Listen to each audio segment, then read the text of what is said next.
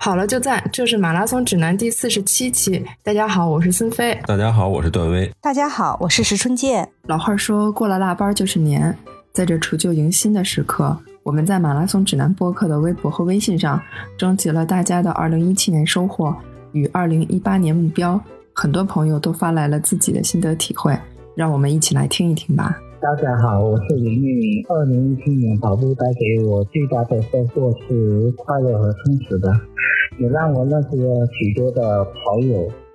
呃，二零一七年三月份对我来说应该算是真正的跑步的开始。呃，我准备了大半年的时间，呃，顺利的完成了一场马拉松，而且获释了，我很满足。呃，最重要的还是。在这大半年的时间里面，我基本没有什么伤病，嗯，也很感谢呃马拉松指南给了给了我们这些听众呃很多的建议。二零一八年的话，现在暂时没有什么目标，只是想单纯的跑步，呃，单纯的跑步。如果有条件的话。在如果有条件的话，希望能在年底的时候再跑一场吧，突破一下自己吧。嗯，就是这样子，谢谢。大家好，我是温暖禅师。二零一七年已经过去了，在这一年当中，我跑了一次全程马拉松，五次半程马拉松比赛。很多时候，我也觉得一个跑者应该是耐得住寂寞的，内心有奔跑的欲望，外在有奔跑的毅力，才能成为像风一样的跑者。我不是一个专业的跑者，只是一个喜欢跑步的人。相对于那些长跑的健将的成绩，我当然是不能比。但是我喜欢奔跑的感觉，喜欢一个人在奔跑的路上，让两边的风景一路后退，褪去一切凡尘的烦恼，让心。飞翔。我一直没有参加什么跑步的协会，倒不是害怕那些专业的跑者跟他们有很大的差距，只是不想让自己有一种束缚，不想当个当成你任务一样完成。经常跑步只是喜欢了。我非常敬佩那些寒来暑往、黎明即起的跑步者，他们让奔跑成为了一种生活方式，跑出了身心的健康。我跑步只是一种随性，想跑就跑，有朋友相聚或者其他事情就不跑了。但是我依然很享受我的跑步过程，它让我的心灵在自由自意的奔跑中有所宁静，有所归属，有所感悟。二零一八年，我希望依旧能够这样随心所欲的，不受伤的一直跑下去。大家好，我是赵春光。二零一七年跑步过赛的最大的收获是能够连续跑回马二十届，再有参加了两场六大满贯马拉松比赛，东京和柏林马拉松。二零一八年我跑步的目标是最早完成十五场全程马拉松，包括。世界六大满贯一到两场，二零一七年我跑完全程二十五场全程马拉松比赛，收获是最大的。大家好，我是曲广路，我是一名基督徒，我感谢上帝给我跑步的能力和动力。二零一七年跑步给我最大的收获是，我十月份到十二月份这三个月时间，通过跑步。把困扰我多年的高血脂去掉了，而且指标非常好，我非常感恩。呃，我没有参加什么跑团，我基本上是一个人跑。呃，马拉松指南这个节目非常好，呃，给了我很多的启发和帮助，我也能够感觉到这三名主播对业余跑者的真正的关爱，真的感谢你们。二零一八年，我的目标是，嗯，不参加太多的比赛了。我的希望就是每天能正常跑个五公里就够了。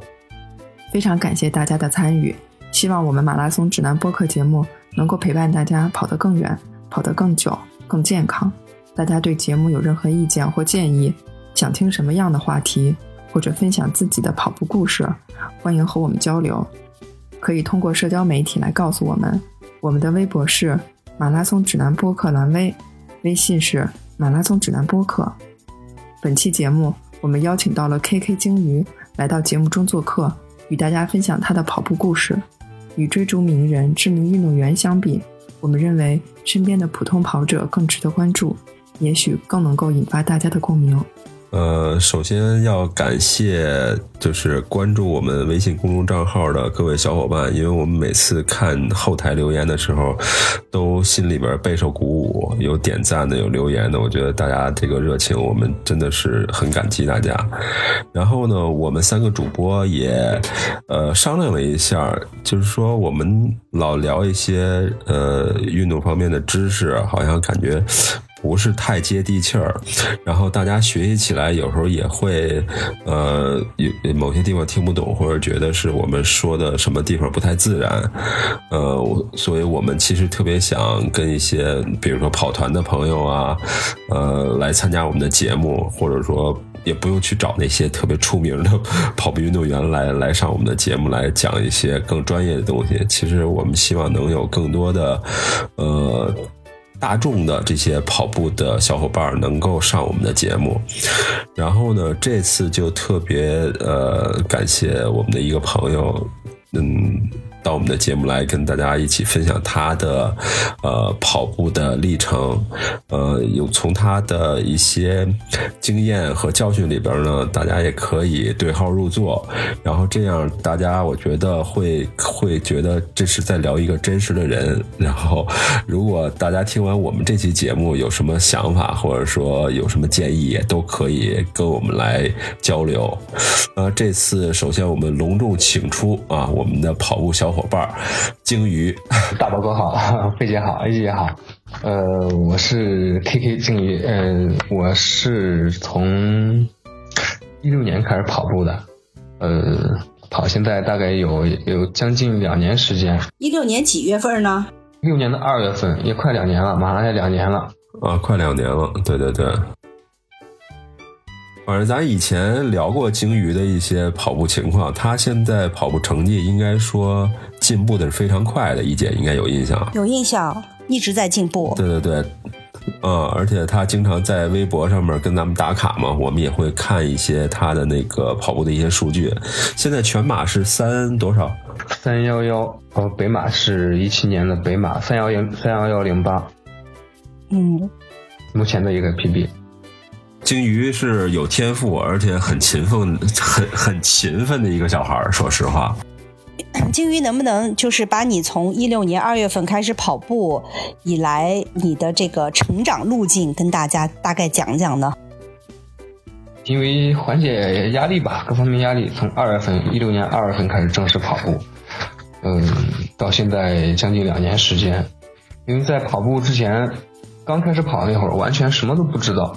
呃，不，不管是什么呃各种理论知识啊，那那会儿离这个真是太远了，连这个跑步 A P P 也都不知道。呃，那会儿因为手机上有一个这种呃自动计步的，呃三星手机一个自动计步的，每天我就看一下，哎，用这个。我那会儿我那会儿就是那会儿就有打卡这个行为，就是每天哦，感觉这个我呃把这个截图然后发朋友圈，然后后来就是朋友圈有朋友。有跑步的朋友，然后发现了，他跟我说：“，你可以用什么什么什么，可以用这个记录。”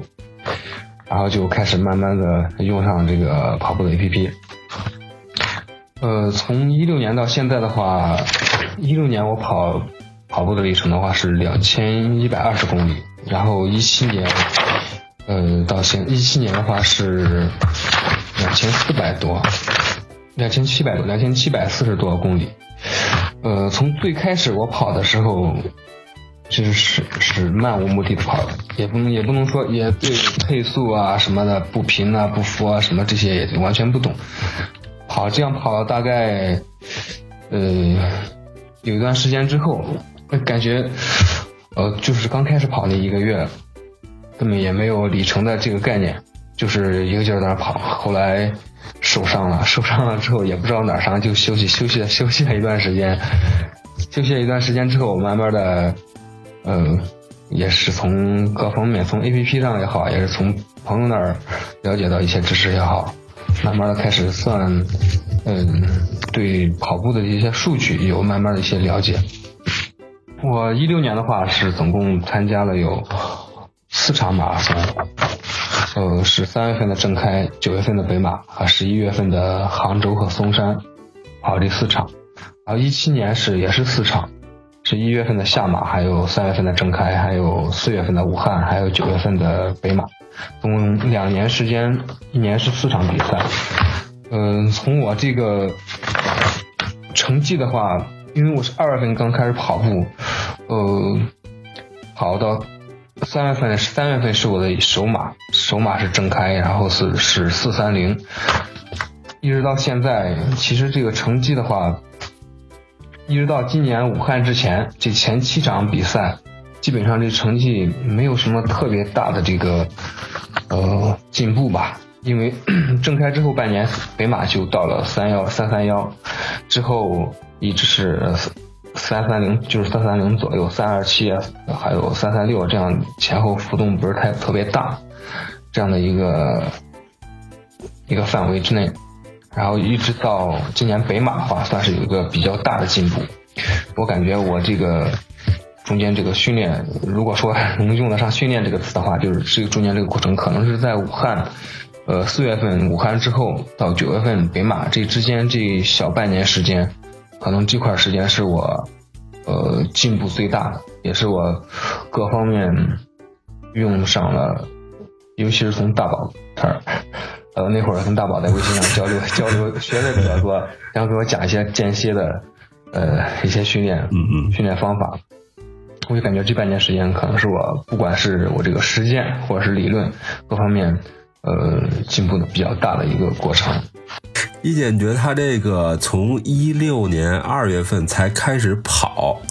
然后到了三月份，他第一次就参加了一个全程的比赛，这个时间其实是有点有点过于的短了。对对对，二月份开始跑步，三月份正开，那么顶多也就是不到两个月的时间。这个还是还是呃，就是挺快的，就跑了一个全马，或者说胆儿挺大的。对，胆儿挺大的，是是是，呃，而且他应该是前面还是有很好的一个身体基础。对你二月份之前，就是跑步之前有过其他运动吗？还是说偶尔也跑一跑？呃，之前的话。呃，如果往前再追溯多少年的话，算是有一点点运动基础吧。呃，高中那会儿，高中那会儿踢球，然后大学的话，大学基本上就荒废了。呃，但是我们，我呃，回忆起来就是大学刚上学的时候有体测，我记得那会儿我忘了具体是跑五十米还是一百米，嗯，那个速度当时在我们班应该还是前一两名吧，就感觉还挺跑的还。呃，在那 那个小范围之内还可以，呃，然后就是在这个跑正开之前，之前是我正式跑步是一六年这个二月份，其实一五年的时候我断断续续，呃，但是有过跑步的经历，但是我就是，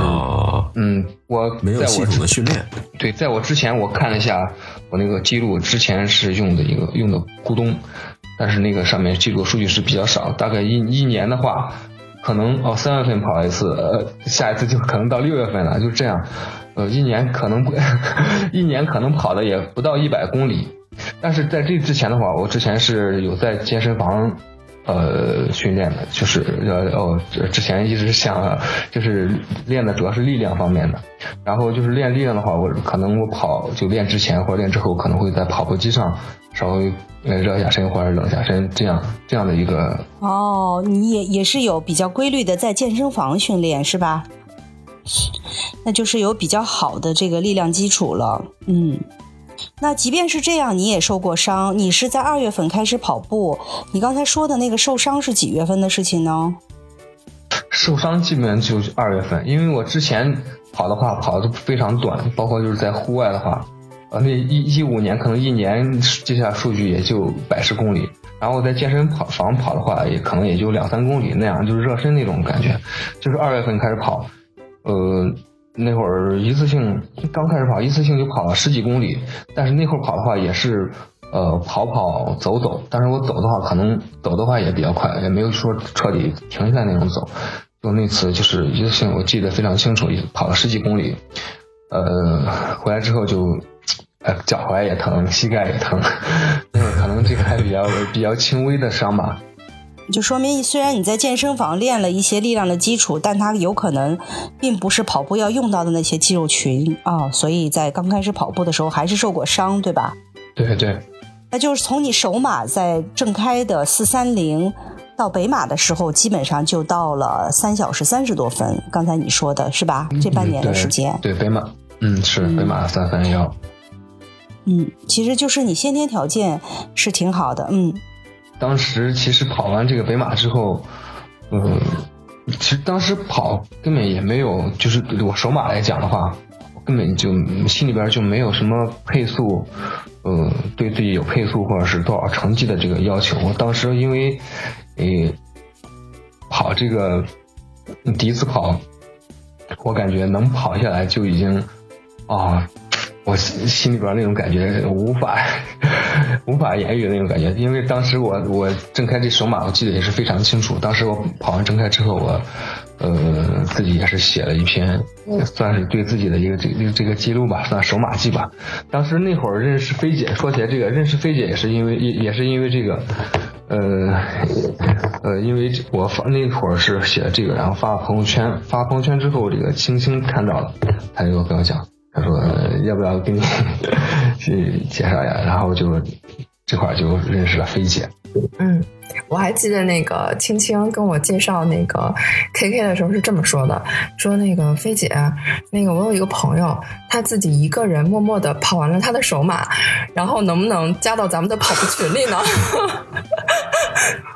就是让我感觉啊，就是就是这个人好像其实很喜欢跑步，但是好像没有找到组织，就是而且跑完首马这么大的一件事儿，然后想表达一下又没有表达的出口。我说当然可以拉到群里了。然后那个时候啊，就现在其实也有，就是那个就是孙飞 runner，就是我那就是个人的那个公众号。然后当时还就约了那个 KK 写他的那个首马的那个参赛体验记。然后我还记得好多细节啊，说是自己第一次就是自己跑那个 LSD，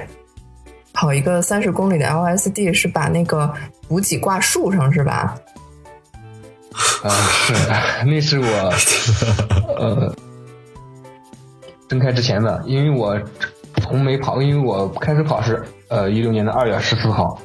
呃，这是第一，这之前的如果就之前零散的不算是正式的开始跑的话是二月十四号，然后正开的话是三月二十七号，期期间其实没有多长时间，一个半月的时间。嗯，因为之前跑最多就是十几公里，呃，那会儿了解跑步的知识很少，但是知道有一个东西就是说要要要赛前一段时间试一下这个长距离能不能跑下来，然后那会儿也是跟青青，也是跟青，那会儿我的知识来源。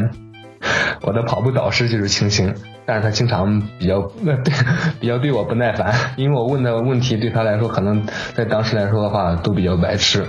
当然我现在想想的话，可能对于一个跑步新手来说的话，呃 都是很正常的问题。但是可能我现在看来那个问题也都比较白痴，所以他就对我可能比较不耐烦啊。那会儿我跑那三十公里的时候。嗯，就像飞姐刚才也说了，我其实跑都是大部分时间都是自己一个人跑，因为这可能跟我刚开始跑步的这个 目的的话，这这个原因也有一定关系，就是为了缓解压力。我感觉可能跑步就是一个一个人的运动，嗯，可能其他运动很多运动需要团体配合，什么的？我感觉这个跑步的话，自己可以随便控制，这所以说都是都是自己一个人跑。现在呢，也是这样的吗？现在的话，基本上也是这样，也是自己一个人跑。嗯，那次跑那三十公里，我当时也是，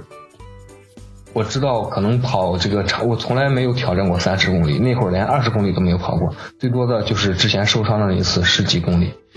呃，然后跑这三十公里，我一个人都没有告诉，任何人都没有说，然后我还特别害怕。怕什么呀？一是我害怕这长距离我坚持不下来。二是我害怕，万一跑跑着跑着，万一出什么问题的话，我那会儿选的时间是选的时间是在这个晚上，是在夜里，然后我夜里还出门还特别晚，因为在我我选跑这个三十公里那个地方的话是在郑州来，郑州的话算是一个也算是一个跑步的跑步人比较多的地方，在 CBD 的内环那块儿人都特别多，呃，一般晚上七八点八九点可能人都比较多，我选到九点多才出门，我我把这个三十公里安排到那天也是有个一个比较有纪念意义的日子吧，因为那天是我，呃。是我这个阳历的生日，阳历的生日。然后第二天的话，第二天的话是我阴历的生日，刚好就是三三十岁，三十岁，然后跑三十公里。呃，我那会儿就是对补给，那会儿对补给也没什么都不知道，什么那什么能量胶盐丸，这什么东西根本都不清楚。那会儿我就就就买一些像脉动啊，还有什么体质能量啊。呃，水的话就这些，然后吃的话，我买我是买了面包还有士力架，就挂在路边的树上。我这跑跑跑三十公里，我从九点多开始跑，一直跑到凌晨的十二点多吧。那会儿也没有什么运动手表啊什么的，当时是借了一个朋友的一个苹果的手表，呃，可能数据也不准确。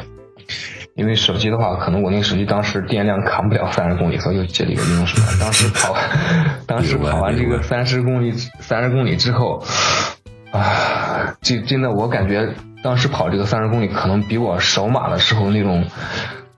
那种兴奋、那种激动，完成之后那种那种感觉还让我激动，因为我跑到最后。二十多公里，因为之前从来没有这么远。二十多公里，可能对对我现在来说，我跑三十公里，在夏天跑三十公里，我不用补给都可以跑。我那会儿跑跑到二十公里往外的话，感觉就已经没有力气了，都腿就开始抽筋僵硬。那会儿后后十公里，将近十公里，全是用意志力支持的吧。那会儿就是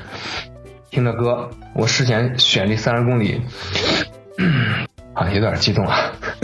选这三十公里的话，选了听着挺好的，真的。当时就选了一些比较励志的歌曲吧，也嗯，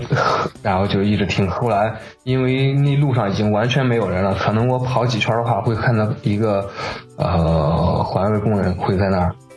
呃，路上完全没有人，车也比较少，夜里边非常的寂静。呃，那会儿。不像在在马拉松赛道上会有观众啊，会有一起跑的人互相鼓励。我那种感觉完全是靠自己在一直在支撑着。啊，我感觉身体支撑不下去的时候，呃，一直我就听着歌，听着歌边听边唱边吼，然后自己给自己打气。真的，我那会儿就是用吼出来的，把这声音叫出来，我就自己给自己喊加油加油。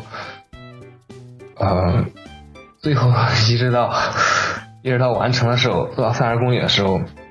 那会儿刚好是跑完时候是在那个桥上面，啊，跑完之后我就趴到那个栏杆上面，自己嗷嗷的在那大哭了一场。呃，现在现在回想起来的话，真的还是会非常激动。这是我第一次跑这个三十公里，真的，现在感觉想还是挺感动的。哦。K K，你是不是工作压力特别大呀？嗯，不是，我这跑步最早的话倒是因为 其他原因，不是因为工作原因。那个金鱼，其实我我听你前面这个计划，就是第一六年的时候，其实你那个三三幺应该是靠跑量堆出来的，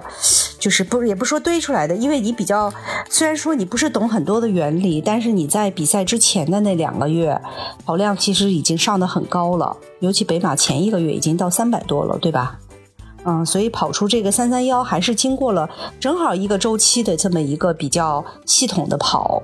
啊，不说训练的话也是跑。啊，因为你咱们来，咱们通常来说，系统的跑，在大概得在三个月左右嘛，差不多。九月份你肯定也是在认真的跑，八月份、七月份啊，这样正好。哦，那就说，呃，你那个，你这个三三幺，就第一个这个北马的三三幺的成绩，肯定是你自己这个比较勤奋的在跑。我就想了解说，哎，你从这个北马的三三幺到，因为你说到第二年四月的武汉，基本上一直在徘徊嘛。那么从武汉的这个呃三三几的水平吧，到这一次北马，就是九月份北马的三幺幺，这个中间确实这个二十分钟来说，提升其实是蛮大的。这是第一个，第二个就是。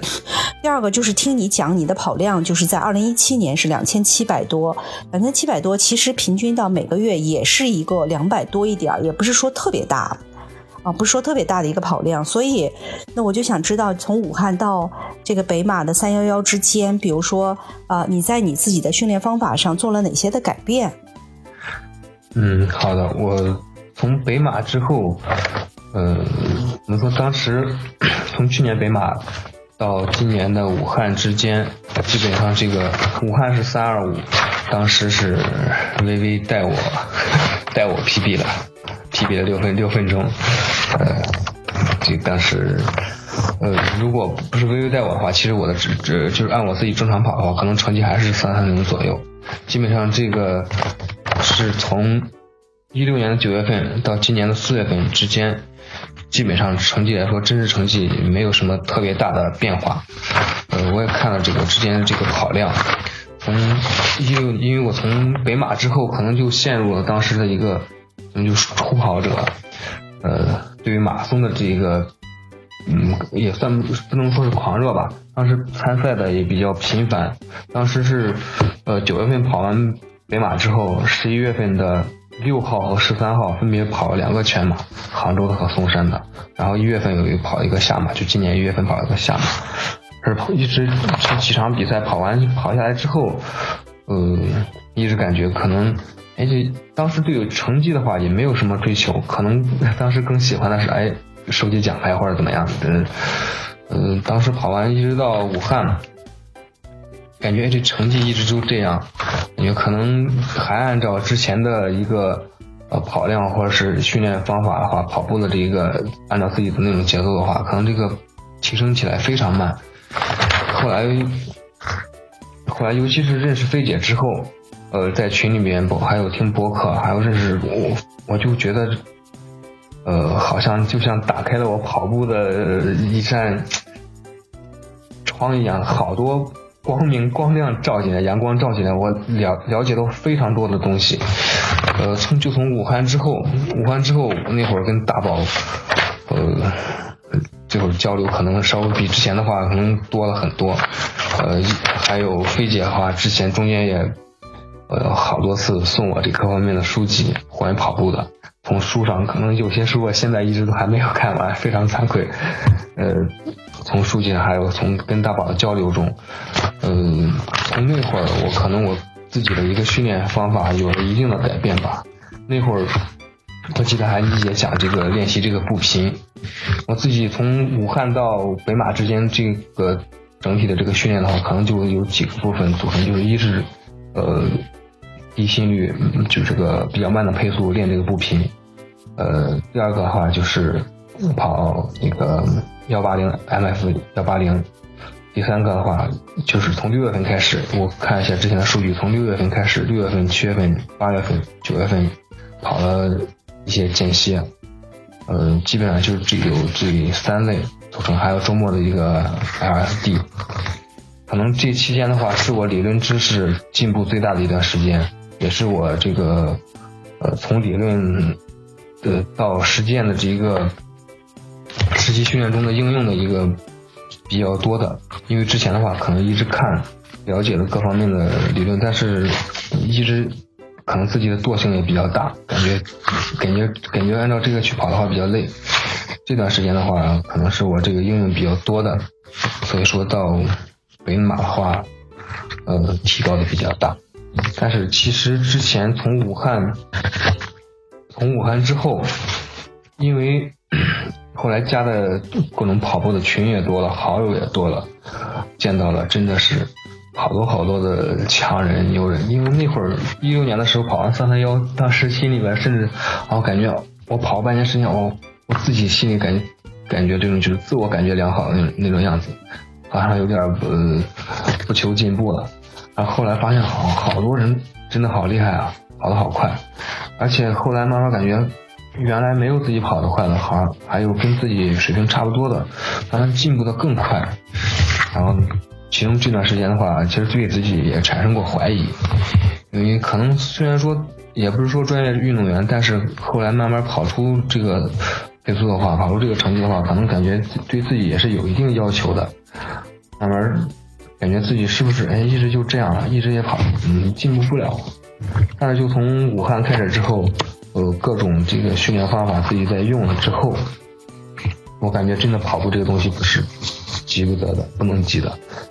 包括这个跑量的积累之后，还突然有一次跑着跑着就 有一次跑这个周末跑三十公里，呃，那次可能是我一直到现在我都跑最跑一次。那那次的话是用四分多一点的配速跑下三十公里，呃，所以我从在北北嗯四分出头，可能不到四分五秒，四分十秒以内吧。我那会儿其实给自己立的目标目标是。北马想破三的期，但是现在想想真的是真的是有点操之过急了，因为跑步可能各个时间段这个状态什么的受各种环境影响都很大，可能我那次跑那个三十公里那那四分多配速，也不知道是因为怎么着了，可能就跑出来那样，但是后来一直就可能也没有说再跑到那样的速度，嗯，北马跑出三幺幺也在我的意料之内，当时，呃。也是 PB 的很长，PB 的时间也比较长，十几分钟，但是其实还是有一点遗憾，嗯，所以从北马之后，我想的是又给自己的立的目标是一八年的无锡能够破三，但是就目前的这个状况，但是就目前的这个状况的话，感觉一八年对无锡可能也，哎，无锡你是你是直通的还是也要抽签啊？无锡是直通的，哦，太厉害了！我感觉就对我自己而言的话，我感觉冬天的，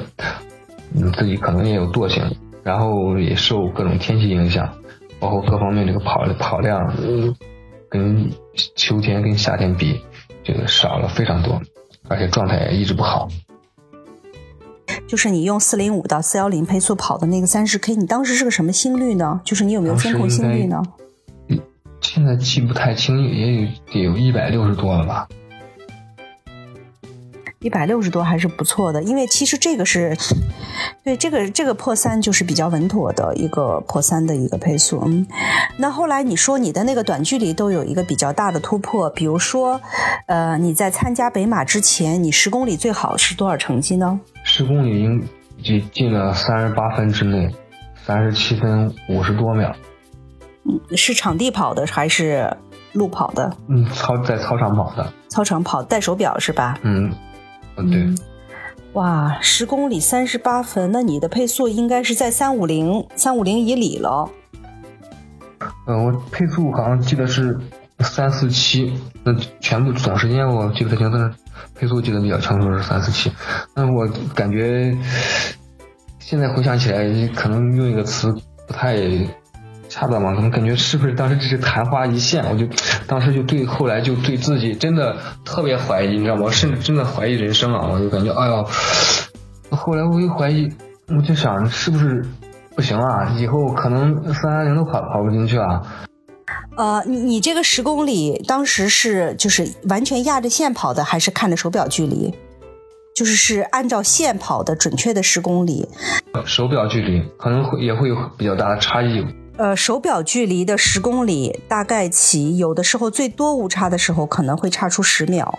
最少的误差也会在五秒左右啊。就是比如说你现在跑了一个四四七，对它的配速，如果你现在是一个比如说三四七这么一个配速啊，那么以后就是说，比如说对你对你以后的提醒就是，你在这个准备一场比赛前，如果你自己去测试一个十公里，一定在场地内要按照它的线来跑。啊，就是准准的要跑到十公里，因为它比如说操场送的距离有时候多，有时候少，五到十秒的误差会比较影响你对你的这个全马成绩的一个判断，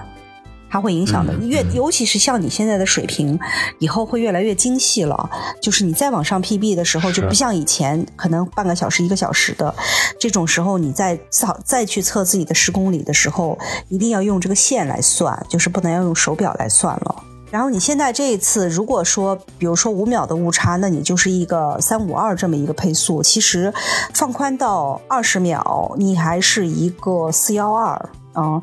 嗯，四幺零它四幺二的这个配速也是可以进三小时的。其实你在当时的这个十公里跑出来的水平，就是说你跑进三小时，其实概率还是挺大的，概率挺大的。这但是这个就像你说的啊，跑步每一次比赛，它确实好像是需要各方面机缘巧合。呃，你的身体条件，你前一段的休息，你赛事当天的状况，你的补给情况，还有。还有最关键的是你那个训练量，就是你太大了到跟前缓不过来，你少了好像就怕又刺激不到，就是这个这个确实是一个非常精细的活，真是真是就是这种各种情况都条件都具备了，然后你可能这一次就水到渠成的能够进三小时。嗯，那北马还有一个原因就是它热，尽管你是跑得很快的选手，但是这个温度对你成绩的影响至少也是有一个五分十分的影响是有可能的。啊，它太热，就这个天气，所以我觉得其实你是具备三小时实力的。从你的这个上次跑呃三十公里的这个配速、心率，然后到这个十公里你自己的这个最好成绩，其实你是是具备这个水平的。跟我的跑量还是，我感觉还是不够吧。我我我现在觉得不是不是完全是跑量的事情，因为其实我身边也有一些跑进三小时的，嗯，我也看过他们的跑量，就是在月跑量在两百多的，也不也不少人，他并没有说一定要去冲到三百多、四百多，甚至有的人是会是五百多。嗯，我现在觉得还是一个，它是一个很精细的活，就是看你每一次跑步是不是有效的解决了你的问题，是不是在为你呃为为你的下一次跑步或者为你未来的比赛积蓄到你所需要的各方面的技术也好、体能也好、储备也好，这个就是一个精细活。嗯，所以它是需要你有比较系统的一个科学知识，认识到你现在是哪里不足，你是你是在消耗还是在补充，你是在存钱还是在花钱，啊，就是这种东西是你需要不断的去总结和提升的。呃，它并不完全是因为其实跑量堆大了是很有风险的，因为我自己也有过两次为了准备比赛堆跑量堆过头了，然后到比赛都出现了这个过度训练的这个状况，之后要缓很久。所以跑量堆大了，对很多人也不是很容易把握这个火候的，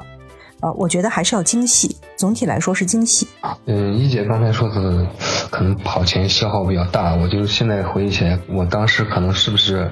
呃，跑这三十公里还有这个十公里那会那段时间，可能呃用四分多一点的配速，嗯，那一两次是不是就应该算消耗比较大？因为自从跑完北马之后。呃，一直一个多月的时间之内，我都感觉可能，呃，用很慢的配速，也不能说很慢的配速，用在北马之前的一个平常的一个中等配速吧，四分半，就说四分半吧，平这样的速度，可能我跑起来都有点吃力了。平时跑可能就很轻松的跑下，呃，北马之后，呃，一个多月，那会儿我也可能跟一姐、跟飞姐也讲了，跟尤其那会儿跟微微说的比较多。呃，就是那一个多月时间，我一直感觉状态特别差，就是那对段那段时间对自己的怀疑特别严重，啊，我就感觉哎呀，是不是废了，跑废了？嗯，这个的话是不是说，呃，可能北马耗力太大，或者是北马之前的嗯某几次训练对身体这个消耗太大，这个需要很长时间的呃恢复呢？理解这个问题，你看。呃，如果说你是一个月之内都有这种感觉的话，呃，实际上这肯定不是这一场比赛给你带来的。呃，通常来看，你前面的疲劳已经在积累了。啊，因为其实如果对于一个高水平选手的话，他所谓的恢复，只是说我不能在一个月以内再用同样的水平去跑下一场比赛。这个是会影响到，就是你前一场比赛的消耗会影响影响到他下一次的比赛的储备嘛？所以，但是呢，他不会说，哎，我这一个月之内都出现了这个训练的时候特别力不从心的这个状况，他不会是这么一个状况，他是需要恢复，但只是说会影响到他下一次最佳竞技水平什么时候出现。所以，如果说你说刚才说你那种三十已经在赛前跑过一到两次，其实。那一次，你已经是在用三小时以内的这个配速去跑了这个三十，它其实对你的整体消耗已经是非常非常大了。嗯，这个是需要一个很好的一个调整。尽管你跑完，你觉得你还有余力，你还可以继续跑，你可能下一次就是还是可以的。呃，但是它其实对你处对你的各种储备的消耗是非常大，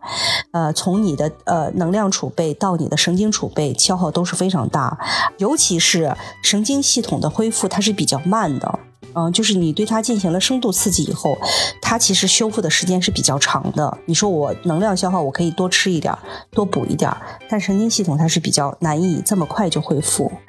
所以我感觉，如果说你一个月之内都是这种状况的话，你应该是在赛前的调整有还是有一些欠缺的，没有没有去把自己的这个最好的状态调整出来，就是有点过度了，过量了。嗯，所以这个真的越到高水平以后，呃，你的训练和恢复其实是其实是其实是同等重要，啊，其实就是越到高水平以后，你每一次的训练的消耗都会很大，啊，所以说其实恢复才是你在提升，啊，每一次的训练其实是在消耗嘛，就是高水平之后。我看我看鲸鱼那个最近肯定是在备战无锡了，然后我看就是每次打卡全都是二十多公里的一个卡。现在的训练的一个计划大概是什么样子的呢？最近打卡这个单次跑量可能比较大的一个原因，就是因为，呃，冬天一直从去年十一月份开始到现在，这个空气实在太差了。但我这个时间呢，时间上的话也不允许我去健身房，所以我就有好天的话，就就就是稍微跑的长一点。嗯，所以我就感觉这段时间的训练。嗯，基本上说 比较乱吧，呃，可能无锡也没有什么没有比较大的目标，呃，保持稳妥就好。然后我还是把，呃，目标今年的目标能放在下半年秋天的比赛吧。我感觉就我自己总结，我可能虽然只跑了两年，但是我就一六年、一七年，我就根据这个每个月的跑量和这个成绩总结了一下，可能经过春天、夏天。秋天这个这个准备期比较长，然后身体可能这个激发的也比较快，可能比冬天的话，比春天的比赛更容易出成绩吧。所以我今年的话，还是把重点重心放在这个，嗯，下半年放在秋天。无锡的话，无锡的话就，嗯，到时候看状态吧，也不强求，是吗？对，其实有的人把跑步比喻成种地，就说你种地，你如果特别好的土地，其实你一年就收获一茬，啊，如果你用一些特殊的方法，让它一年要收获好多茬，这个土地可能荒废的也会比较早，就它的营养都被耗没了，啊，其实跑步是这么一个道理。我觉得一年能有一场比赛跑得非常好，其实是一个挺好的事情了，就不要让身体太过度消耗。总是处在一个高竞技状态的水平下，因为我们毕竟还要上班嘛，嗯，你还要去生活，还要照顾家庭，你没有那么多的充裕的时间像专业选手一样去准备，